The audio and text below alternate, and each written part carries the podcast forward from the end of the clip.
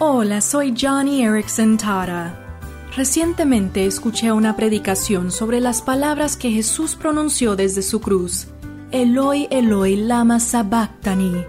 Dios mío, Dios mío, ¿por qué me has abandonado? El pastor explicó que la palabra hebrea lama significa no solo por qué, sino también para qué, es decir, por qué motivo.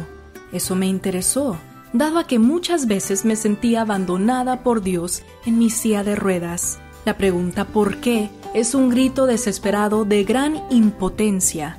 Pero cuando preguntamos ¿para qué? estamos queriendo saber el objetivo y propósito de Dios.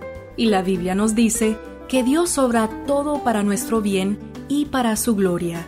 Hoy cambia la pregunta y como Cristo en la cruz, busca entender el propósito de Dios para tu vida.